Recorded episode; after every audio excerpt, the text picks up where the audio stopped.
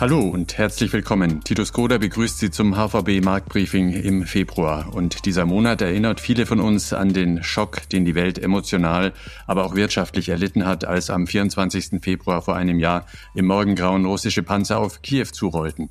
Ein knappes Jahr später wissen wir nicht, wie es militärisch weitergeht, aber wir haben doch ein Bild über die wirtschaftlichen Folgen des Kriegs in der Ukraine.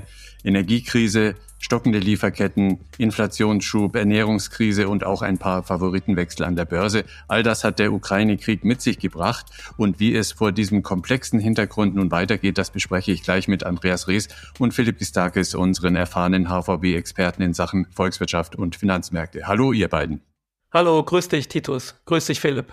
Hallo, ihr beiden. Schönen Gruß aus München.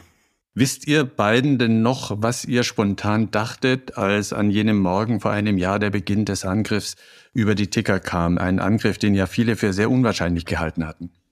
Ja, also ich war erst einmal ziemlich betäubt, muss ich sagen. Ich hatte eigentlich gar keinen richtig klaren Gedanken. Im weiteren Tagesverlauf haben wir dann im Research-Team versucht, uns zu ordnen, gedanklich und die ersten möglichen Auswirkungen auf die Konjunktur, die Inflation, die Zinsen abzugreifen. Aber das war damals schon ziemlich rudimentär an dem Tag. Wir haben ja vor allen Dingen den Zinsanstieg, der ist ja deutlich stärker ausgefallen, als wir den dann zuerst erwartet hatten.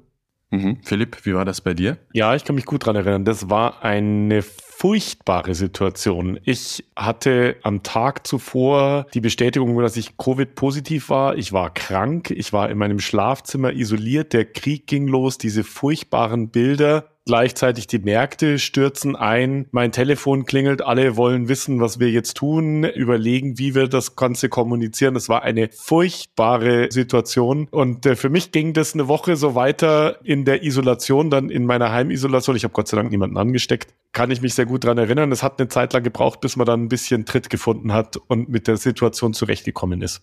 Einschneidende Erinnerungen, also zweifellos. Lasst uns ein Jahr später zunächst die volkswirtschaftlichen Folgen genauer anschauen. Andreas, du bist als Chefvolkswirt Deutschland der HVB hier der Experte. Wie viel an Wirtschaftskraft hat uns denn der Ukraine-Krieg bisher gekostet? Wie lautet die berühmte überschlägige Rechnung auf der Papierserviette? Wie stark hat uns das zurückgeworfen? Ja, das Institut der deutschen Wirtschaft hat berechnet, dass das BIP in Deutschland im letzten Jahr um rund 120 Milliarden Euro niedriger ausgefallen ist. Also 120 Milliarden Euro, das entspricht in etwa drei Prozent vom BIP. Allerdings beinhaltet diese Rechnung auch noch Effekte durch die Pandemie, gerade weil es eben noch nachwirkende Störungen gegeben hat bei den Lieferketten.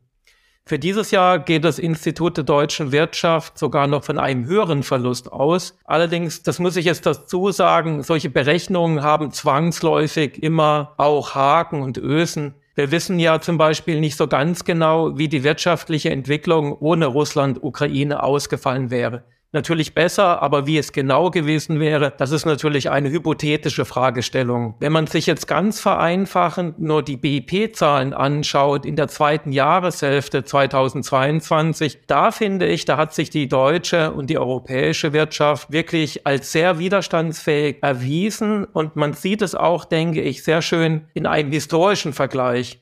Wenn man sich zum Beispiel anschaut, die Performance der deutschen Wirtschaft Mitte der 70er Jahre nach dem ersten Ölpreisschock, damals gab es einen Schrumpfen in vier Quartalen. Wenn man jetzt die Finanzmarktkrise 2008, 2009 heranzieht, Damals haben wir gesehen, dass auf Quartalsbasis, da gab es zeitweilig ein Minus in der Wirtschaftsleistung von insgesamt sieben Prozent. Und bei Corona waren es sogar zum Tiefpunkt mehr als zehn Prozent Verlust. Jetzt kann man natürlich diese Krisen nicht miteinander vergleichen, aber ich denke insgesamt, der Vergleich zeigt schon, dass wir zwar nicht über dem Berg sind, aber dass sich die deutsche Wirtschaft insgesamt doch schon gut gehalten hat. Nun geht der Krieg ja leider weiter in der Ukraine, aber viele Wirtschaftsdaten laufen doch schneller als erwartet wieder in eine optimistischere Richtung. Ein Beispiel, die OECD meldete erst vor Tagen ein überraschend rasches Abflauen der Inflation in immerhin 38 Ländern. Und bei der Frage Rezession oder nicht, da sind nun viele Optimisten geneigt zu sagen, eine Schrumpfphase des Bruttoinlandsprodukts könnte auch komplett entfallen. Wie geht es deiner Erwartung nach mit der deutschen Wirtschaft weiter? Auf welche Indikatoren kann man sich da nun stützen? Ja, also mein Lieblingsindikator, der ist und bleibt der IFO-Index und hier vor allen Dingen die Komponente der Geschäftserwartung der Unternehmen aus Sicht der nächsten sechs Monate.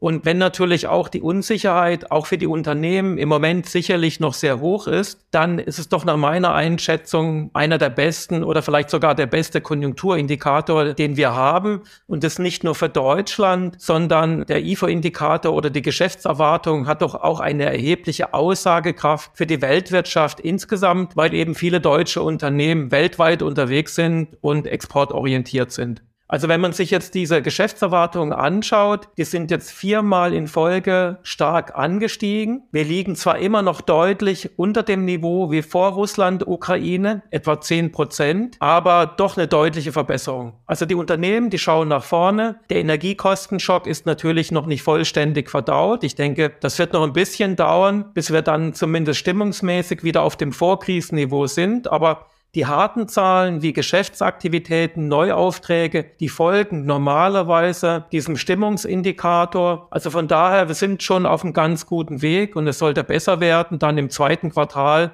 oder spätestens dann im Sommer. Das Wort Engpass kann man fast schon zum Wort des Jahres 2022 erklären.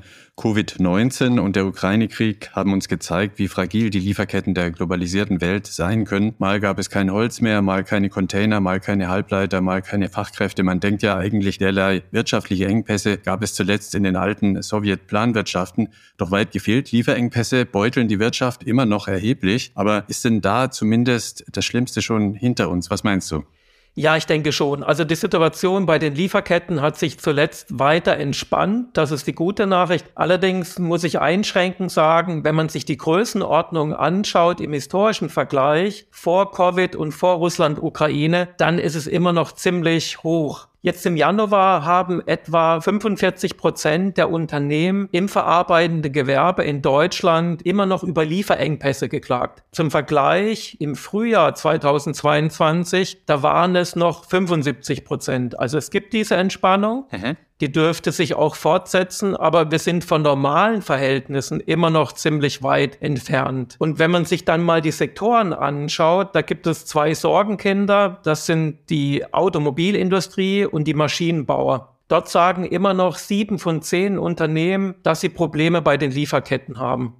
Und da kann es auch gut sein, dass wir über einen längeren Zeitraum immer noch relativ starke Engpässe sehen werden. Denn es gibt eine Studie vom VDA von Ende Januar, also der VDA, der Verband der Automobilindustrie. Und diese Studie zeigt, dass es eben immer noch einen gravierenden Mangel an Halbleitern gibt und dieser Mangel dürfte andauern. In der Studie wird sogar davon gesprochen, dass es eben bis 2026 ähm, oder sogar 2030 weitergehen könnte.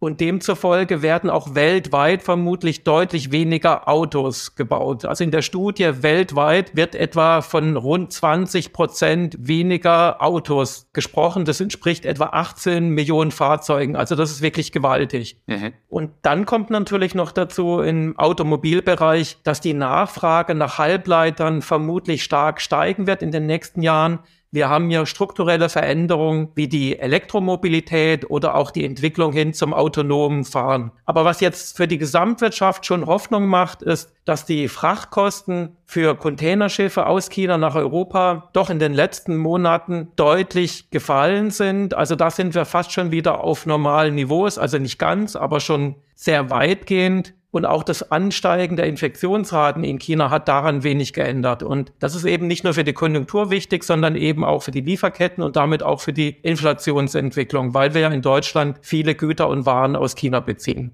Der Krieg in der Ukraine hat ja auch eine historische Energiekrise verursacht. Im Herbst sprachen wir hier im Podcast noch über mögliche Stromausfälle und vielleicht zu wenig Gas in den Speichern. Vieles steht und fällt mit dem Temperaturverlauf, hattest du damals gesagt, also mit dem Wetter. Wie sieht denn nun deine erste Bilanz aus? Der Winter ist noch nicht ganz vorbei, aber bisher geht das doch eigentlich relativ glimpflich ab, oder? Ja, also vor dem Hintergrund dessen, was alles hätte passieren können, was du schon angesprochen hast, was man befürchten konnte, also Gasmangel, Stromausfälle, ja, also da lief es wirklich glimpflich, obwohl natürlich die Energiekosten sehr stark angestiegen sind. Also was natürlich klar ist, in diesem Winter kann jetzt nichts mehr passieren. Die Füllstände bei den Gasspeichern sind ja immer noch verhältnismäßig hoch. Und du hast es auch schon angesprochen, wir hatten natürlich Glück mit dem Winterwetter. auch wenn jetzt die Temperaturen zuletzt wieder etwas niedriger ausgefallen sind. Aber ich denke, was vor allen Dingen positiv ist, wir haben strukturelle Fortschritte gemacht in den letzten Monaten hin zu mehr Energiesicherheit, gerade durch den raschen Bau der LNG-Terminals in Deutschland. Aber was denke ich auch immer noch relativ klar ist, eine Entwarnung für den nächsten Winter in dem Sinne, dass wir jetzt wirklich zu 100 Prozent auf der ganz sicheren Seite sind. Also ich denke, das ist leider immer noch nicht möglich. Und wenn ich an der Stelle mal eine Zahl nennen darf, wir hatten jetzt im Januar 2023 Gasimporte nach Deutschland, die immer noch etwa um ein Drittel niedriger lagen als im Januar 2022. Also die Lücke durch den Wegfall von Gas aus Russland, diese Lücke, die ist nach wie vor vorhanden. Und wenn man jetzt vermutet, dass zumindest temperaturbereinigt der Verbrauch im weiteren Jahresverlauf durch die Industrie auch ansteigen könnte, wenn es die konjunkturelle Erholung kommt, also da kann man wirklich jetzt noch nicht sagen, dass sie auf der ganz sicheren Seite sein werden. Das wird erst dann der Fall sein, denke ich, wenn alle sechs LNG-Terminals gebaut sind, wenn sich die sechs Terminals dann im Regelbetrieb befinden und wenn dann auch die Kapazitäten gut ausgelastet sind. Das könnte zum Jahresanfang 2024 der Fall sein. Vielleicht dauert es auch noch ein bisschen länger. Also wir sind auf einem ganz guten Weg, denke ich, aber es gibt noch Risiken gerade zu Beginn des nächsten Winters. Der Ukraine-Krieg hinterlässt drastische Spuren. Ein Jahr nach seinem Ausbruch weisen aber etliche Indikatoren auch wieder auf ein etwas ruhigeres konjunkturelles Fahrwasser hin. Andreas Rees war das mit seiner aktuellen Analyse. Die Kapitalmärkte haben durch den Krieg erhebliche Rückschläge hinnehmen müssen, aber seit Beginn des Jahres überraschen sie doch positiv. Nahezu durch die Bank stiegen Assets aller möglichen Anlageklassen. Philipp, darüber sprechen wir gleich noch. Zunächst die Frage an dich. Welche Datenlage haben Investoren denn derzeit vor sich? Wir haben zuletzt unter anderem einen extrem starken Arbeitsmarktbericht aus den USA bekommen. Das kann man als gute, aber eben auch als schlechte Nachricht lesen, sagst du. Warum? Ja, in der Tat, der Arbeitsmarktbericht, aber auch die Zentralbanksitzungen der letzten Wochen waren tatsächlich maßgeblich für die kurzfristige Entwicklung der Zins- und Aktienmärkte. Und da war interessant, dass die Sitzung der Federal Reserve als dovish interpretiert wurde. Und an dieser Stelle vielleicht nochmal hawkish und dovish, also falkenhaft und taubenhaft. Was bedeutet das? Eine hawkische Zentralbank ist eine, die eher Richtung strafferer Geldpolitik, also höheren Zinsen hin orientiert ist und eine davische Geldpolitik ist eher eine, die Richtung niedrigerer Zinsen, also eine lockerer Geldpolitik hin orientiert ist. Warum war die Interpretation so? Auf die Frage an den Fed-Chairman Jay Powell, ob der Kapitalmarkt nicht zu optimistisch ist, weil er eben relativ zügige Zinssenkungen bereits im Sommer diesen Jahres einpreisen würde von der Federal Reserve, sagte Jay Powell nur, naja, dieses drückt im Prinzip aus die Erwartung des Marktes, dass sich die Inflationsentwicklung günstiger entwickelt, als die Federal Reserve das aktuell tut und dass das natürlich eintreten könnte. Und vom Markt wurde das eben interpretiert, dass eben nicht ein starkes Pushback hier kam, dass der Markt hier zu optimistisch ist, sondern die Möglichkeit offen gelassen hat, als eben ein Signal dahin, dass Zinssenkungen möglich sind. Und deswegen sind auch die Renditen relativ sprunghaft an diesem Tag gesunken, sowohl in den USA als auch in Europa. Und dann kam zwei Tage später ein bärenstarker Arbeitsmarktbericht, also über 500.000 neu geschaffene Stellen im Januar. Und das war weit, weit mehr als erwartet. Und das ist jetzt relevant, weil in den USA der sehr starke, fast überhitzte Arbeitsmarkt eigentlich der wesentliche Inflationstreiber ist. Also die starke Nachfrage nach Arbeitskräften der Unternehmen in den USA beflügelt das Lohnwachstum und das Lohnwachstum drückt die Preise nach oben oder zieht die Preise nach oben, muss man eigentlich sagen. Und deswegen ist jetzt sozusagen ein starker Arbeitsmarktbericht zwar ein starkes Signal für die Wirtschaft, aber eben auch eines, das man dahingehend interpretieren kann, dass der Inflationsdruck hoch bleibt. Und deswegen sind mit diesem starken Arbeitsmarktbericht auch die Renditen, die zwei Tage vorher gefallen sind, dann wieder nach oben gegangen. Und das hat sich dann auch entsprechend an den Aktienmärkten ausgewirkt, mit den niedrigen Renditen ein bisschen sozusagen positive Aktien und mit den gestiegenen Renditen dann wieder negativ für die Aktien.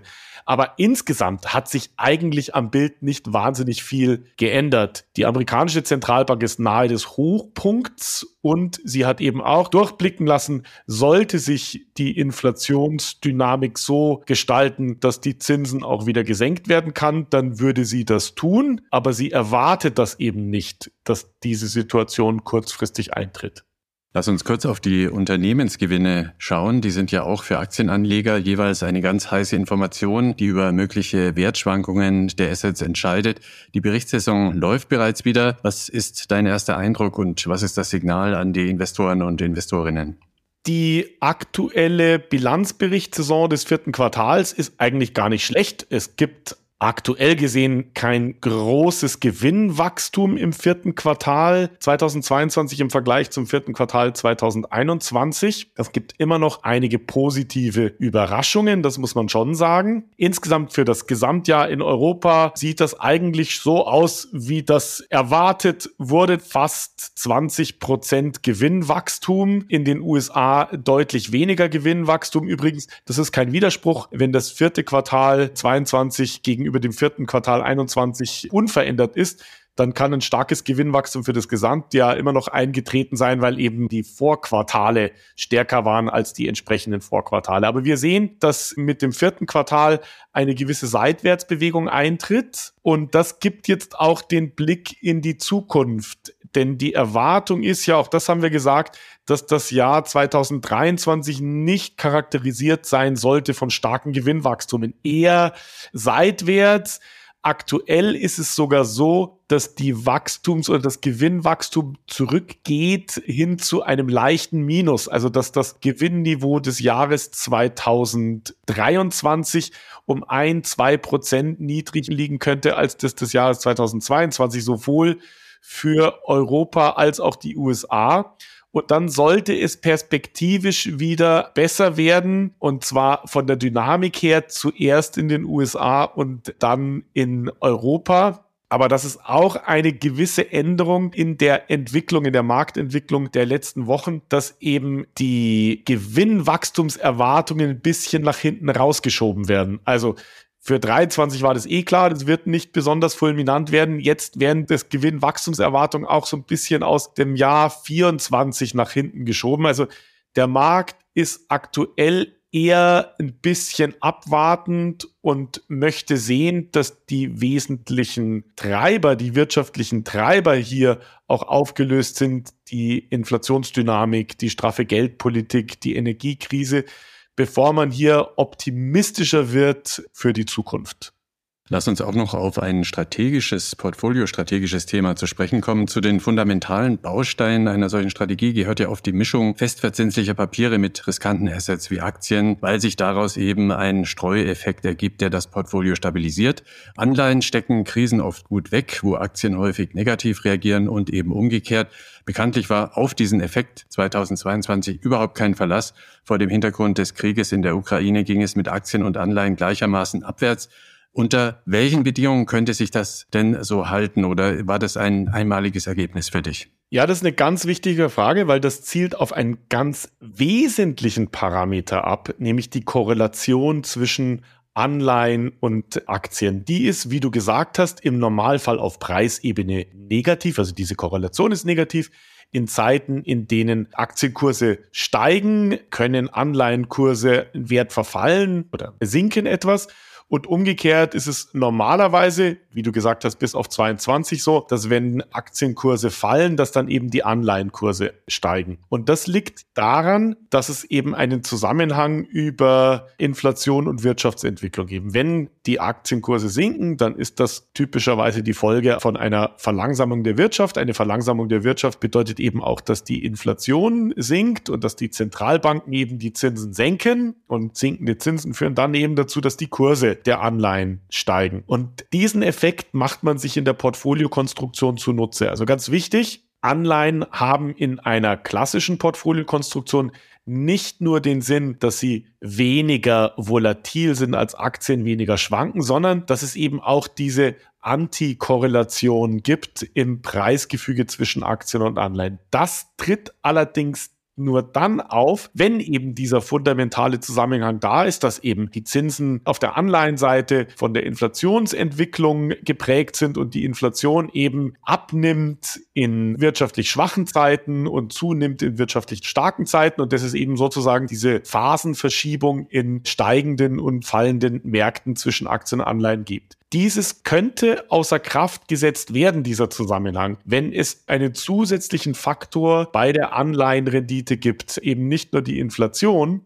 sondern eben auch eine gewisse Risikoprämie oder eben auch eine steigende Inflationsprämie. Wenn man eben in einem wirtschaftlichen Gefüge wäre, in der der Markt befürchtet, dass die Inflation langfristig zu hoch und langfristig immer steigend sein könnte, dann würde der Markt anfangen, eine Inflationsprämie einzupreisen oder eine stark wachsende Inflationsprämie einzupreisen. Und dann könnte durch wie sich diese Inflationsprämie verändert, dieses Korrelationsgefüge sich umkehren oder anders entwickeln. Und das würde eben bedeuten, dass diese gegenläufige Korrelation nicht mehr der Fall ist. Und dann könnte es immer noch sein, dass es Sinn macht, Anleihen und Aktien in ein Portfolio zusammenzupacken, weil zum Beispiel der Kurs von Anleihen weniger stark schwankt. Aber diesen gegenläufigen Effekt oder auch Hedge-Effekt, den hätte man dann nicht mehr. Und dann müsste man das Portfolio vermutlich etwas anderes aufbauen. Zum Beispiel müsste man dann oder könnte man dann auf den Gedanken kommen, dass die durchschnittliche Laufzeiten der Anleihen etwas kürzer sein müssen, etc.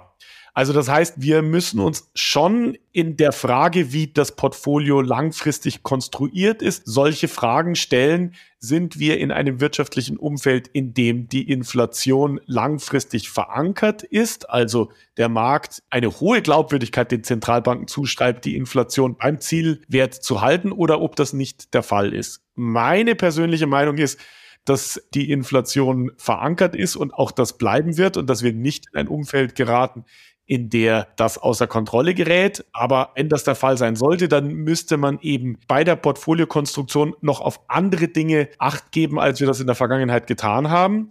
Und das bedeutet eben dann auch, dass das klassische Multi-Asset-Portfolio anders funktionieren würde, als es das in der Vergangenheit getan hat. Ich gehe, und das ist meine Zusammenfassung davon aus, dass das Jahr 2022, wie von dir angesprochen, wo das überhaupt nicht funktioniert hat, dass das erstmal die Ausnahme ist und in den nächsten Jahren das eigentlich wieder gut funktionieren dürfte.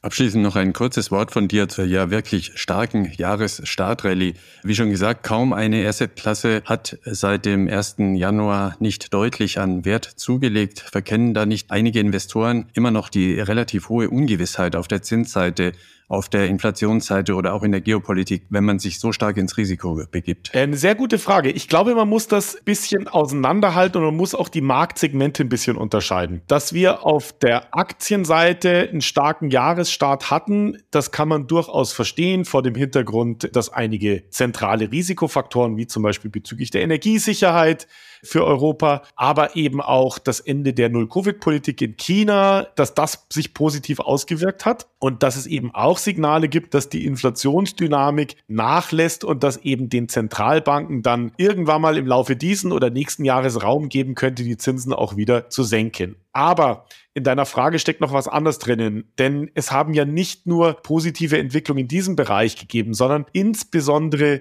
die Wertgegenstände, die Assets, die im vergangenen Jahr stark verloren haben, die haben zum Teil sehr stark gewonnen. Das geht dann auch bis in die Krypto-Assets hinein. Und das ist typischerweise eine Entwicklung, wie wir sie nach einer Rezession sehen. Wenn sozusagen, wenn eine Rezession zu Ende ist und sozusagen der wirtschaftliche Druck nachlässt, dann neigen Anleger häufig dazu, sich das rauszusuchen, was besonders stark gefallen ist und das zu kaufen.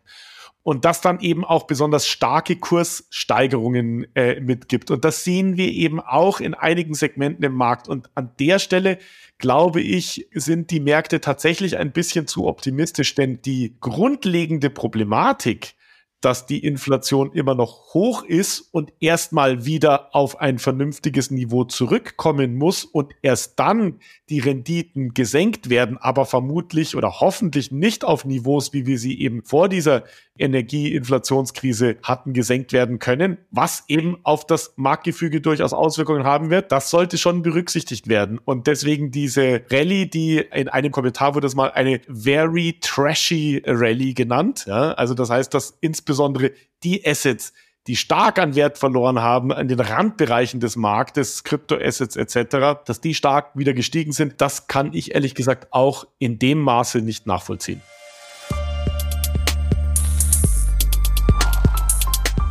Danke euch, Philipp Gistakis und Andreas Rees waren das im HVB Marktbriefing mit allem, was derzeit wichtig ist zu Makro- und Märkten. Viele Experten sprechen derzeit ja von der Polykrise, also von einer engen Überlagerung von Einzelkrisen, die wir auch heute wieder analytisch sortiert haben. In diesem unübersichtlichen Klima kann die Welt in wenigen Wochen schon wieder ganz anders aussehen und deshalb stehen wir im Marktbriefing auch schon am 27. Februar mit einer neuen Episode bereit. Fragen, die Sie möglicherweise beantwortet haben möchten, aber auch Anregungen und Feedback gerne jederzeit auf die E-Mail markt-briefing.unicredit.de. Bis zum nächsten Mal im HVB Marktbriefing. Machen Sie es gut.